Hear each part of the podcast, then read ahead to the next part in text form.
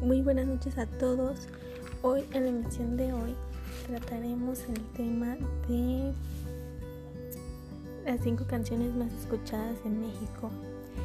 En el puesto número uno se encuentra Con Calma de Daddy Yankee. El pasado mes de abril, Daddy Yankee rompió un nuevo récord en México en su más reciente éxito Con Calma. En tan solo un año la canción logró 1.8 millones de visitas en la plataforma de YouTube.